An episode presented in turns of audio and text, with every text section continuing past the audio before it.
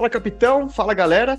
Bem-vindos a mais um Gregário Tech. Já confesso que eu perdi as contas de quantos programas aqui nós já estamos. Já temos mais de um ano de, de tech, então o programa já ficou corriqueiro. Esse programa quinzenal, uh, terça-feira sim, terça-feira não, que a gente entra um pouco mais a fundo aí no, num papo mais nerd, pode-se dizer, né? Uh, entrando aí para você que quer conhecer um pouco mais da ciência do treinamento, da mecânica da tua bicicleta e entrar aí mais nos detalhes. Eu sou Nicolas Sessler e hoje comigo um, um amigo, um expert, um engenheiro de suspensão, isso aí. Muito motivado esse programa ó, também, né?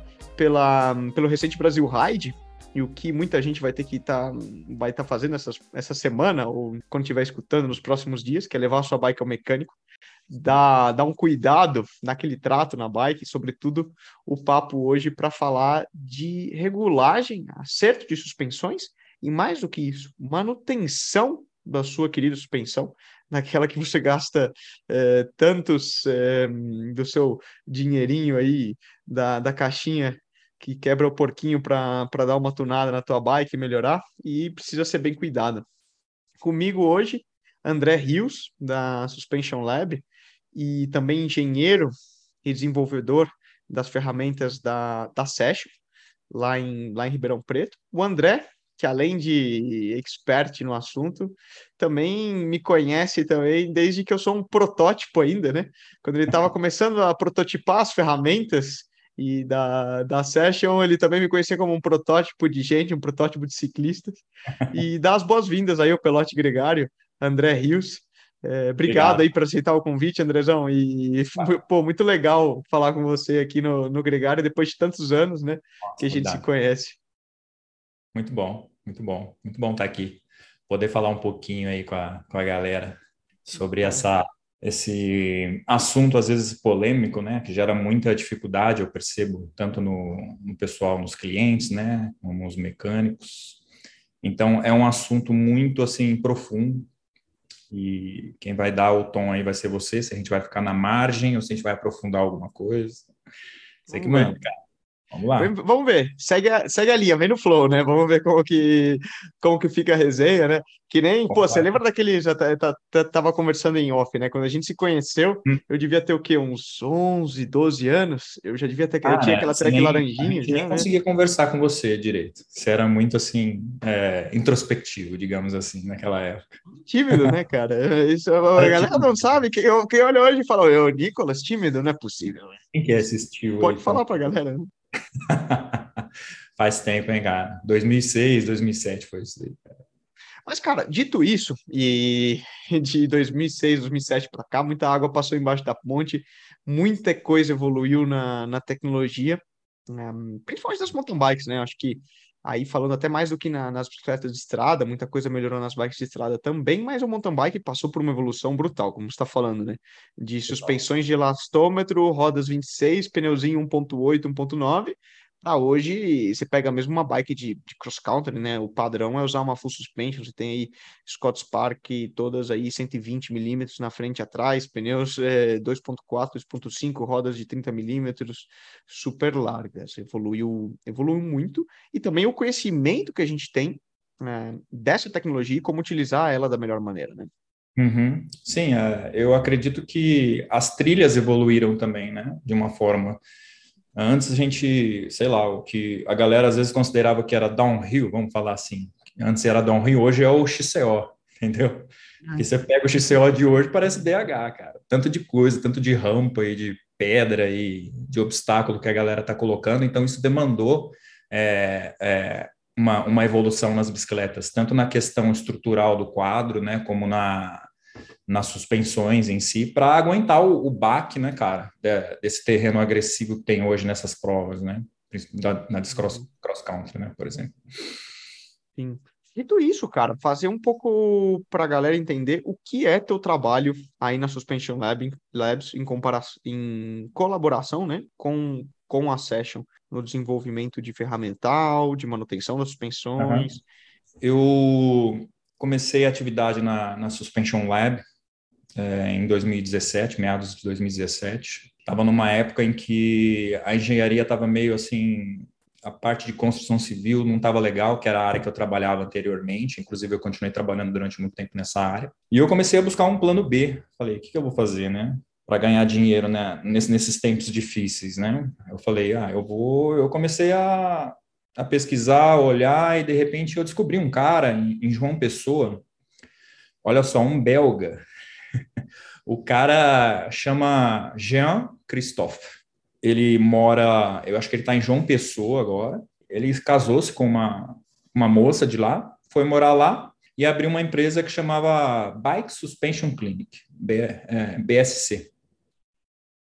E aí eu entrei em contato com esse cara, assim, via Instagram, olhava o Instagram dele e falava, nossa, esse cara é foda, não sei o quê, pá.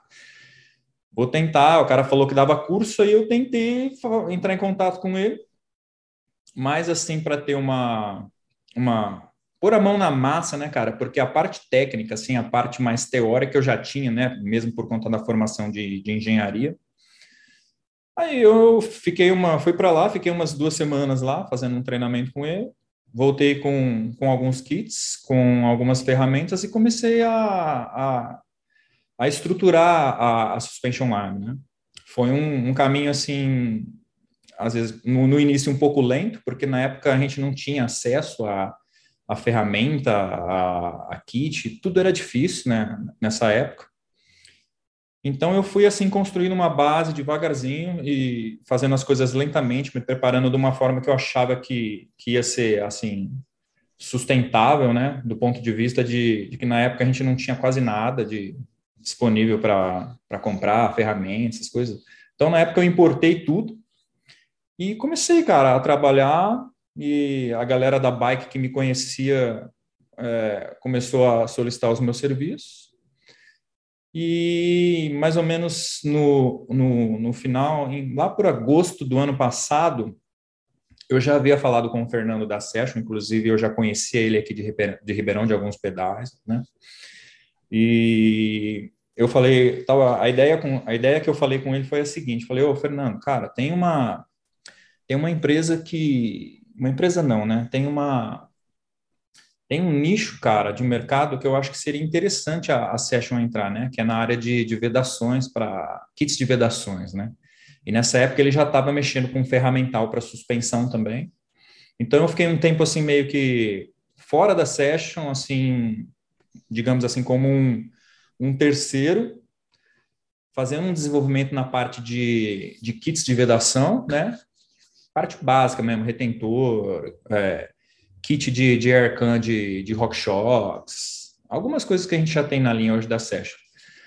Aí chegou um ponto em que ele quis me puxar para dentro da empresa dele, porque ele percebeu também que eu tinha um pouco de uma, uma certa expertise em, na parte de, de ferramenta. Eu acabei que entrando num momento em que ele estava lançando umas ferramentas para RockShox Brain e para Fox Brain. Então, uhum. é, eu acabei entrando nesse momento para ajudar a finalizar esse, esse processo, né, esse lançamento. Inclusive, eu introduzi algumas ferramentas diferentes ali nos kits. E foi isso, cara. A coisa foi andando.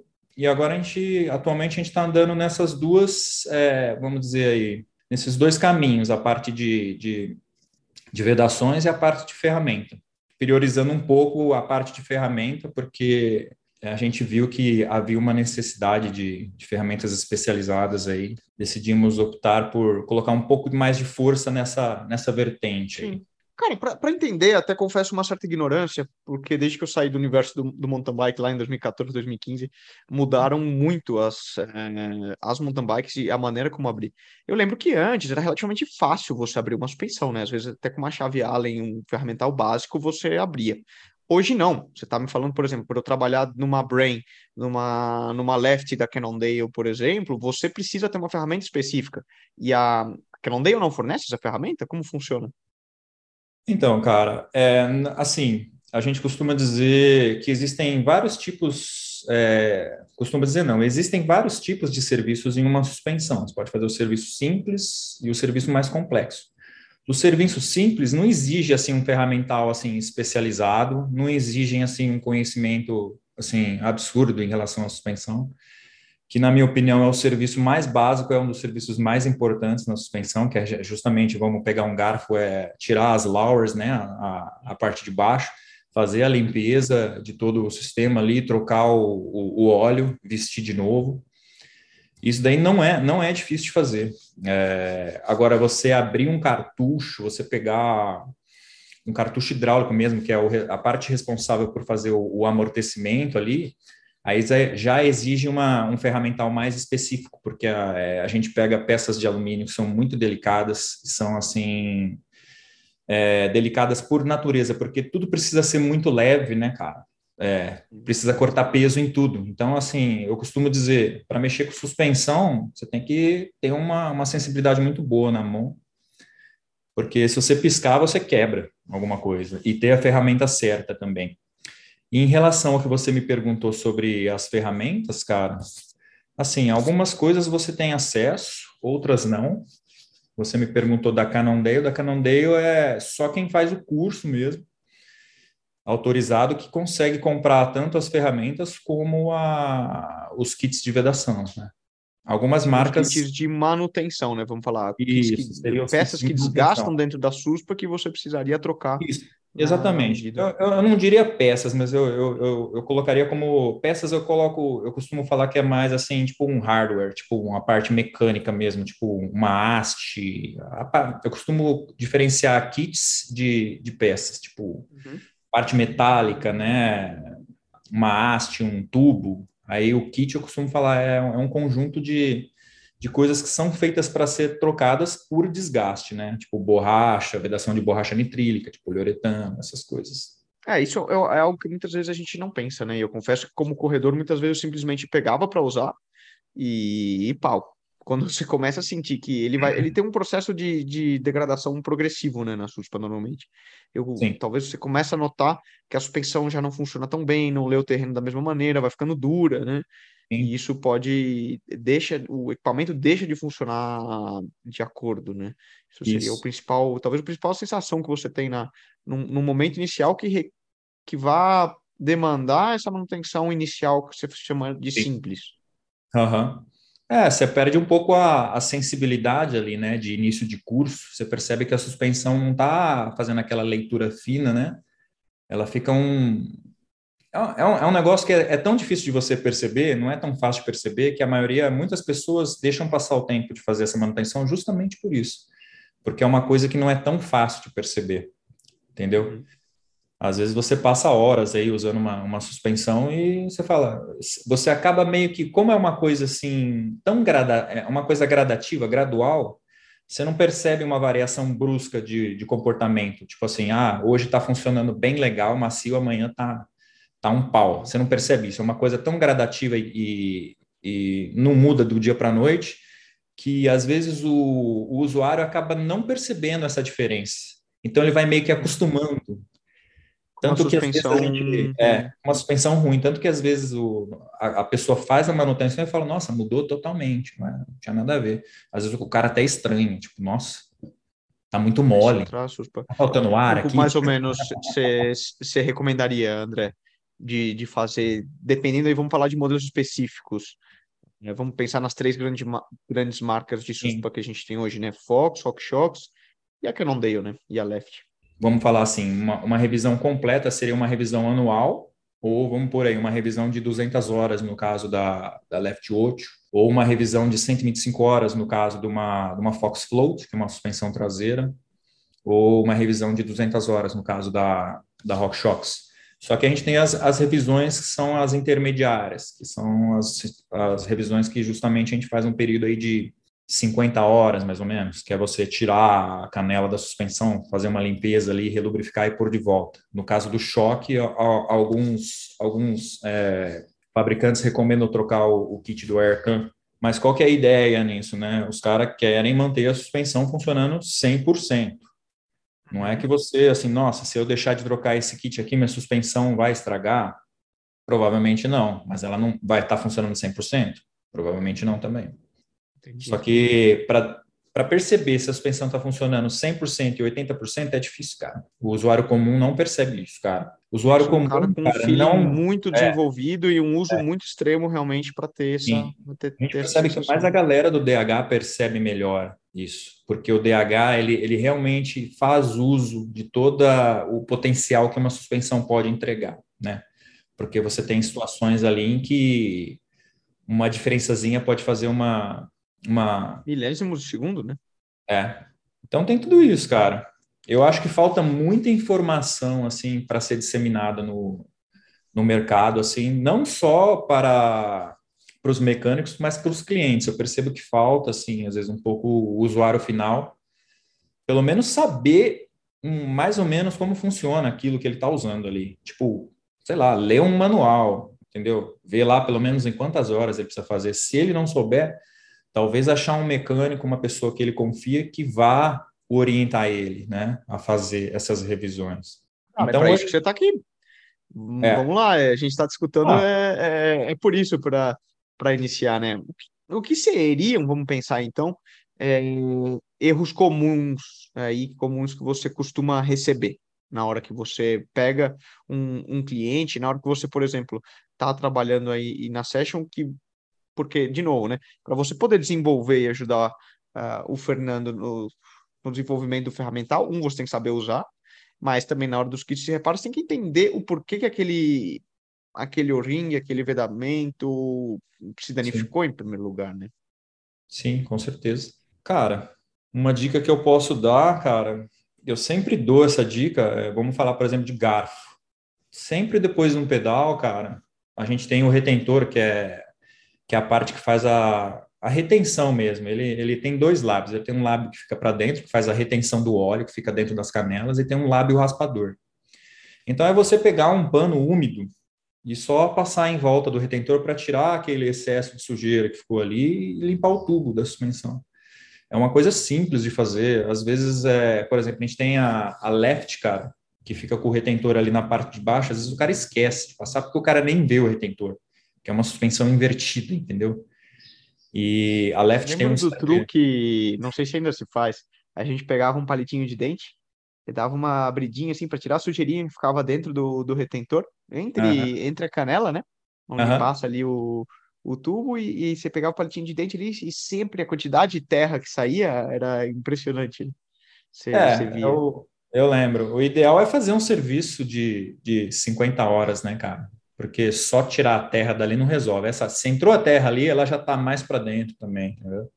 Porque o, qual que é o papel ali do retentor? É reter. Se já tem terra ali dentro, provavelmente ele não está fazendo mais o papel dele. Por, por N motivos. Ele ou passou, já passou em horas, né?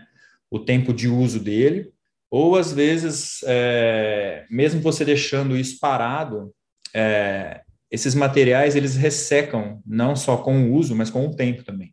Então, por isso que às vezes você fala, vamos pegar a Fox, 125 horas ou um ano.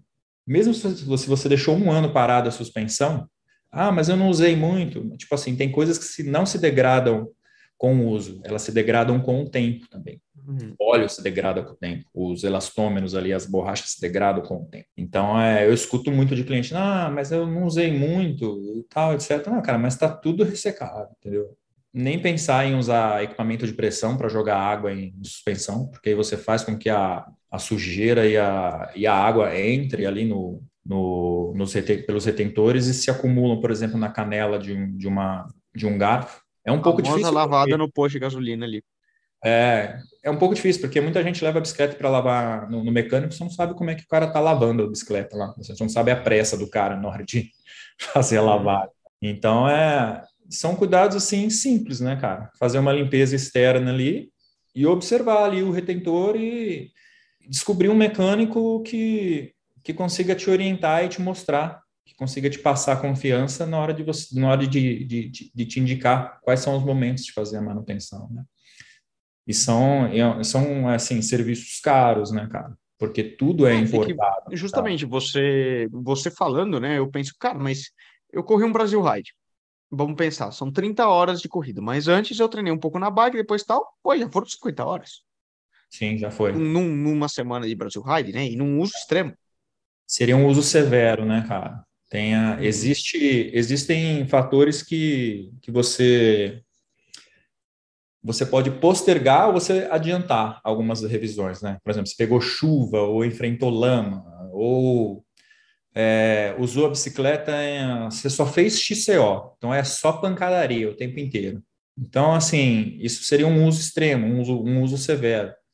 Então, você tem ali também é, trocar, por exemplo, o óleo do cartucho hidráulico com uma, talvez um pouco antes, porque o que, que acontece? Como você está usando a suspensão, ela está trabalhando, está amortecendo, ela está. É, no amortecimento, você tem uma dissipação de energia, e essa energia é dissipada em forma de calor, e o calor deteriora tanto o óleo como as borrachas. Uhum. Então, assim, existe o. É isso que eu estou falando, existe o uso severo e o uso recreativo.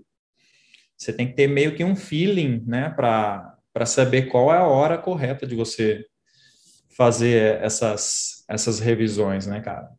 E o que eu vejo muito é assim, a pessoa deixa para fazer na última hora e a gente tem um, um, mercado onde a gente tem muita suspensão com, com desgaste nas partes metálicas por conta de, de falta de manutenção. Então, assim, às vezes a pessoa tem que trocar uma peça ou outra, e às vezes essa peça não está disponível aqui no Brasil, ou, e isso demora para chegar, ou às vezes a pessoa não quer trocar, então ela deixa daquele jeito mesmo. A suspensão não vai funcionar do jeito que era antes, entendeu? Vamos dar um exemplo. Você tem as canelas ali, você tem uma, uma cobertura que chama anodização dura. E se você bobear, você perde essa anodização.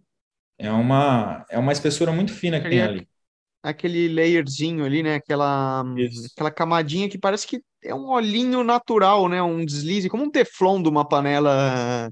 É, é, é, né? é, muito, é muito fino, cara. É muito fino, mas é, é o que faz a, a interface entre o, o alumínio da canela e as buchas, né? Que ficam nas lowers. É justamente essa anodização. É um tratamento que deixa a superfície lisa e, vamos dizer assim, ela fica bem dura, fica muito dura. Então ela desliza bem ali lubrificada e tal. Quando você perde essa camada, isso aí é, é irreversível. Quando você perde essa, essa camada, você tem ali agora o alumínio, vamos dizer assim, meio cru, um misto entre uhum. anodizado e alumínio cru. Então o atrito aumenta ali, entendeu? O atrito aumenta. Então, assim, numa situação dessa, às vezes uma, uma, uma revisão de 50 horas passa a ser uma de 30, cara. Porque você, você quase perde a suspensão. É, exatamente. Joga fora. Exatamente. A gente fala disso, cara, é, e no teu, na tua expertise, você tem alguma marca, algum modelo especificamente que costuma ser mais frágil e, existe, e exige mais cuidado do que outros? Tem, cara. A Left é, não, não diria que ela é frágil, mas é, eu diria que ela requer mais manutenção. Porque, vamos lá, você tem a Left ela funciona com um sistema de rolamentos na parte de cima e uma bucha embaixo. Esses rolamentos são rolamentos agulha, eles ficam entre duas, vamos dizer assim, duas fitas de, de aço, duas tiras de aço, e isso, isso desliza, né, entre essas duas fitas de aço. E esses rolamentos, eles vão perdendo é, material ali, né? Tipo, você vai desgastando as pistas e os rolamentos, isso gera um pó ali, um pó metálico. Esse pó vai se, vai se armazenando por, por gravidade no, no fundo ali, justamente onde fica a bucha e o retentor. Não é que nem um garfo, que fica com os retentores para cima e a sujeira se, se aloja ali embaixo. É o contrário, né? É o é contrário. Então funciona super bem, né? Incrível. Bem, funciona super bem, porque é, ao contrário da, da suspensão normal, você tem a questão da gravidade, né, cara? Você, você tem a lubrificação em cima e ela vai secando e vai descendo. Você tem o funcionamento da, da suspensão, ela faz com que essa, esse fluido se, por pressão, ele lubrifique a, as buchas, né? Mas uma suspensão ao contrário, ela, ela sempre tem essa parte é, bem lubrificada, né, cara? Uhum. Só que precisa de uma manutenção, assim, é, mais, um intervalo menor.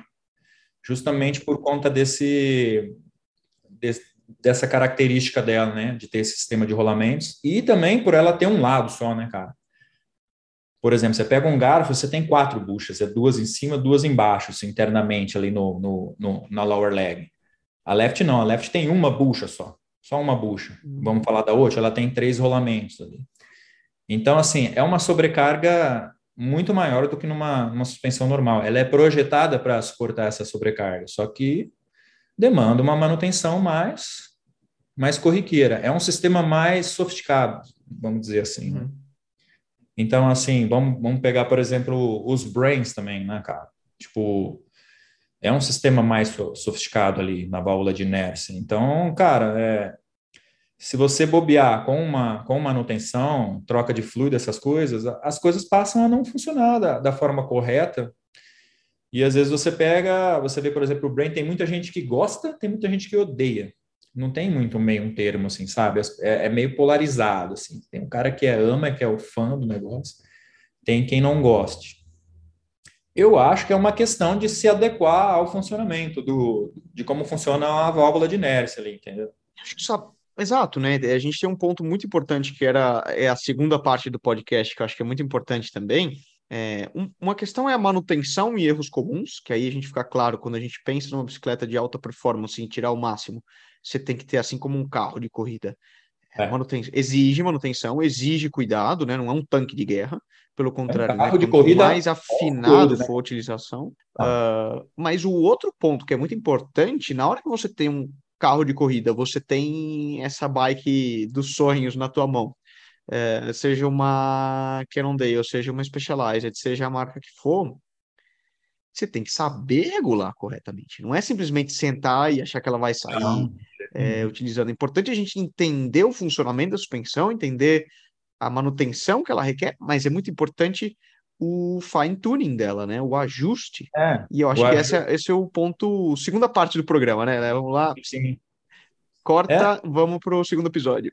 É, é, a parte mais, é, a, é, uma das partes mais importantes também, né? Porque a experiência do, do usuário e a eficiência que ela vai trabalhar depende totalmente da, da regulagem dela, né? Então a gente pode deixar, por exemplo, ó, a manutenção, você dá uma informação assim básica para o usuário e o cara lá fala assim, ó, se vira com o mecânico dele, o mecânico dele avisa, ele vai dando as informações, vai passando para o mecânico dele, o mecânico dele inspeciona quando for fazer uma lavagem, alguma coisa, e eles vão tendo aquele bate-papo, aquela conversa, e o cara vai falando, ó, já está na hora de fazer essa revisão, está na hora de fazer tal, tal, tal. Mas é, agora vamos falar um pouquinho do, do usuário, né? É, eu percebo aqui, assim, a maioria das pessoas não sabe como regular uma suspensão. Uhum. Não sabe.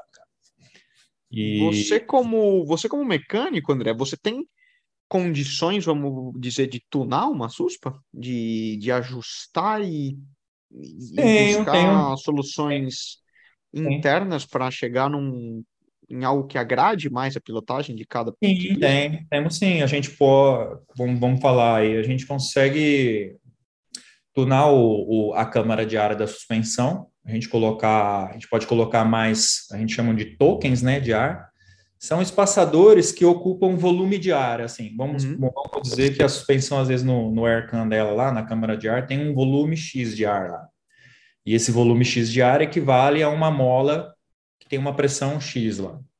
Se você colocar tokens de ar, quer dizer, é, espaçadores que vão ocupar esse volume, que antes era do ar, então, você tem um menor volume de ar a ser ocupado lá dentro. Então, consequentemente, você tem uma mola mais dura. Então, mais às vezes, não, é, uma, na verdade, não é mais pressão. É como se você, você pode colocar mais pressão na, na suspensão. Só que aí você perde sag, entendeu? Uhum. Eu vou entrar no sag também. É, vamos falar o seguinte: se, eu, se de repente eu pego um cara que está reclamando para mim que, sei lá, tá dando muito fim de curso na suspensão dele. Uhum. E às vezes a gente tem que ver, bom, quanto que esse cara pesa, né? Porque assim, as suspensões são entregues, cara, para um peso médio assim de pessoa. Quem está muito leve ou muito pesado está fora desse da, do que os fabricantes. O ajuste da indústria. Né? É, o ajuste. Então, às vezes, você tem um cara muito pesado, então é interessante você colocar uns tokens de ar na suspensão, que vai, vai fazer com que a, vamos dizer assim, a curva de força né? de fricção, ela, ela empina. Né? É, tipo assim, é como se você tivesse mais dificuldade de chegar no final do curso. Só que isso só acontece ali no fim do curso mesmo. Ela continua tendo a leitura boa ali no início, entendeu? Ela, ela vai ficando, vamos falar, de uma maneira progressiva, ela vai ficando mais dura.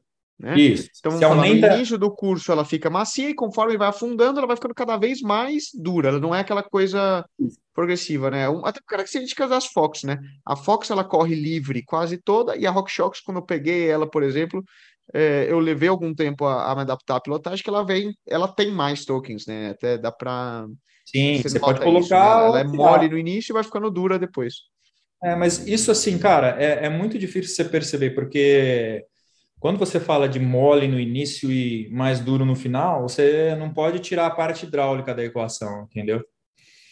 Porque você tem, vamos, vamos falar da parte hidráulica, você tem um cartucho, é, todos os cartuchos eles têm, é, vamos, vamos dividir ele em duas, duas partes básicas, compressão e retorno. Compressão, ele, é, ele tem uma, uma série de, vamos falar assim, você tem um pistão que tem uns orifícios para onde passa um fluido e você tem uma, umas lâminas ali, né? Em cima desses orifícios. Isso pode ser. Essas lâminas funcionam como se fosse uma mola. Quanto mais lâminas, mais dura essa mola é, ou menos dura. E esses circuitos, às vezes, são duplicados. Então, você tem, assim, é, costumo dizer que tem, assim, compressão de baixa e compressão de alta velocidade, retorno de baixa, retorno de alta velocidade. Velocidade da suspensão mesmo em si. Então, assim, essa percepção que você está dizendo aí, que ela é mais molinha no início, é, às vezes isso está aliado a, a um tune, digamos assim, de compressão de baixa um pouco soft para determinada suspensão e às vezes ela está com, sei lá, com, com, com um sag ali correto, entendeu? Aí você muda para uma outra suspensão que tem um, um, assim, vamos dizer, um tune diferente. Ela é um pouco mais dura no início do curso. Vamos dizer que, que esse modelo de suspensão prioriza menos o conforto e mais a performance, entendeu? Uhum. Você pega, por exemplo, uma, uma, uma Fox e você pega uma RockShox Brain, por exemplo. Você percebe que o tune da RockShox Brain, ela é um pouco mais assim... Ela não tem aquela leitura tão fina que tem a Fox, ela é um pouco mais assim, digamos assim, é, você consegue extrair mais performance dela. Só que isso, isso é meio controverso, porque assim, performance está muito é, ligado é, à sensibilidade de leitura do terreno. Porque, por um lado, você tem uma suspensão mais dura que vai fazer com que a, a energia que você põe na pedalada é, se transforme realmente em, um, em uma força que te empurra para frente. E por outro lado, você tem a, a suspensão que lê o terreno de forma mais eficiente e que faça com que a, a, aquela energia que outrora é, seria perdida é, batendo em, sei lá, em pedra, essas coisas, ele faz, ela faz essa leitura e elimina, é, tipo assim, é como se absorvesse essa energia e você não perdesse tempo ali na, na pedalada, entendeu? É uma, é, é, uma, é um assunto bem complicado, cara. Você tem muitas variáveis aí funcionando ao mesmo tempo. E se você muda uma, a outra tem que mudar também. É bem complicado. Da, daí a importância de um cara com conhecimento, né? Você Sim. ia falar um pouco, você mencionou antes, para falar um pouco do SEG, né? Que existe aquele mito de, vamos pensar, ah, o SEG, você até explica o que é, né? E, e seria uma referência Sim. básica de, de regulagem. É, o, o, o SEG é o seguinte, é, é o quanto a sua suspensão fica comprimida quando você sobe na bicicleta. Por que, que você tem que ter o SEG?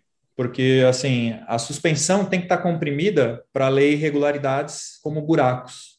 Imagina que você está com a suspensão totalmente cheia de ar lá e ela está totalmente esticada. Você sobe na bicicleta, ela nem abaixa. O cara gosta da suspensão bastante ar. Então, assim, se aparece algum buraco, alguma depressão, ao invés da suspensão esticar e ler, ela cai. Ela perde contato com o solo, entendeu?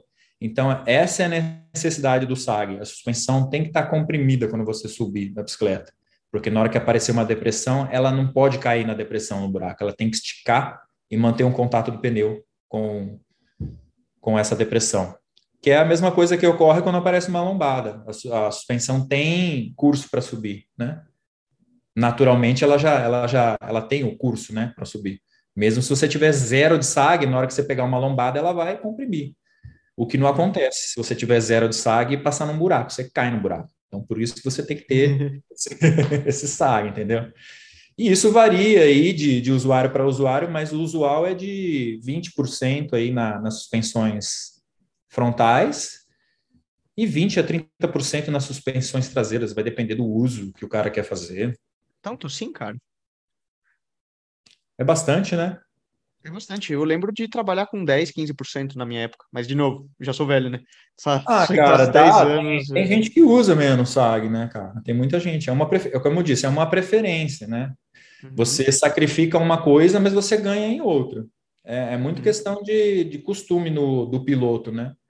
Às vezes o próprio piloto, assim, costuma usar menos SAG, mas ele já está tão acostumado a usar a bicicleta daquela forma que para ele aquilo é o ideal, entendeu? Ele já compensa de outras formas, às vezes, a falta de SAG. Como, por exemplo, aparecer um buraco, eu vou precisar, sei lá, eu estico o braço. Tem muita questão corporal aí na. Claro, o próprio pump, né? A, é, a base a técnica do cara, né? Exatamente. Então, assim, você pega, você pode pegar um cara que anda bem com um SAG de 15 e o outro cara anda igual também, com um SAG de 30. E assim, às vezes o cara acha que o SAG de 30 deixa a bicicleta muito mole, mas aí você consegue compensar isso mexendo em algumas suspensões que tem regulagem de compressão de baixa. O que, que é a compressão de baixa? Ela é a resistência à movimentação da suspensão, da suspensão em baixas velocidades. Por exemplo, movimentação de corpo em cima da bike, frenagem. Você pega um cara de repente, ele tá, tá freando a bicicleta e a suspensão tá afundando para caramba. Então, às vezes, você precisa um pouquinho mais de compressão de baixa velocidade ali. Então você precisa deixar ela um pouco mais endurecida para movimentos lentos, entendeu? Sim. Você, como mecânico, tem capacidade de, de tunar e, e ajustar, né? Então, isso, cara, é, em algumas suspensões você já tem, principalmente nas de downhill, você tem essas regulagens externas. Agora, no, no caso de uma suspensão de cross-country, você tem, na maioria delas, é, a única coisa que você consegue regular é a compressão de baixa. Compressão de alta já vem pré-determinada num, num, num stack de válvula que tem lá dentro. Você uhum. consegue mudar isso, só que você tem que desmontar todo o cartucho, né? E trocar as lâminas ali, as lâminas, a parte interna das lâminas. E não é um negócio simples, cara. Para fazer esse tipo de serviço, tem muita gente que, assim, às vezes fala que tuna a suspensão, tuna a parte hidráulica, mas isso daí você precisa de um equipamento que é um, é um dinamômetro. Você coloca o cartucho hidráulico num, num equipamento que vai fazer ele funcionar e você mede essas forças numa, numa célula de carga que tem ali em cima, né? Como se fosse uma balança. Então, uhum. Então você consegue gerar gráficos, né, de, de, de quanto de força está tá atuando ali, dependendo da velocidade que você está fazendo a suspensão funcionar. Então, assim, nessa seja, parte. É um processo complexo, vamos dizer, né? Não é. Complexo, porque assim, tão... você, você poderia até pensar assim, ah, vou tunar a suspensão, o cara é mais pesado, vou colocar um óleo mais grosso. Mas aí o que, que acontece? Você coloca um óleo com uma, uma viscosidade maior, você não muda só a compressão, você muda o retorno, você muda todo. Você pega todo o funcionamento da suspa, né? É, você pega um negócio que está funcionando aqui num, num, num range, você joga para o outro lugar, aqui, tudo muda, entendeu? Então, o ideal não é fazer isso. O ideal é você ir no ponto que está precisando de alguma coisa ali. Então, assim, tem diversas maneiras de você tunar uma suspensão. A mais fácil, cara, é essa parte do ar aí. Assim, nem isso a, a maioria das pessoas está normalmente acostumado. Conhecimento, né, cara? E, e, aí eu, eu digo como eu mesmo, né? Mesmo competindo e conhecendo, supostamente tendo maior vivência com esse universo, muitas das coisas que você comentou aqui eu não tinha nenhum conhecimento é, e nem Mas é. ideia é. de que possa, pudesse ser feito. Dito isso, cara, nós já estamos batendo aqui no tempo regulamentar do, do Leandrão na, na edição lá dos. Tem muita do coisa dele, falar, mas. Né? Mas eu queria só, justamente, né, para você que está escutando e quer entrar em contato com o André, André, como que como que você que eu posso entrar em contato com você? Cara, eu tô assim, hoje em dia é Instagram, né, cara? Instagram, eu tô lá, Suspension Lab Brasil, se botar lá, você me acha. E lá tem meu WhatsApp. Se você tiver numa cidade que eu, sei lá, está lá do outro lado, lá na Bahia, eu conheço pessoas que fazem bons serviços lá na Bahia. Assim, e eu acabo indicando as pessoas que eu conheço, né, cara? Porque eu não consigo, assim, atualmente eu não estou conseguindo, assim, hoje a, a, o meu tempo está dividido entre a Suspension Lab e a Session. Né? Então, assim, eu não estou conseguindo fazer, vamos, vamos dizer assim, fazer muita suspensão, trabalhar muito, assim, na, dando manutenção nas suspensões, mas eu tô, tô me virando bem. Bom, pô, isso é a melhor parte o, o melhor de tudo, escutar, né? Pedalar que... um pouco mais agora, tá difícil. Ah, não dá nada, cara. Semana que vem eu tô na área, a gente marca um pedal, então. Oh. Eu também tô voltando de férias e vai até que tá. Vai me esperar? ah, sem vergonha, cara. Eu, eu é, você me espera na descida, eu te espero na subida, tem, tem um trato. E depois uma, uma boa Coca-Cola e uma cerveja no final do rolê. Todo mundo feliz. Fica.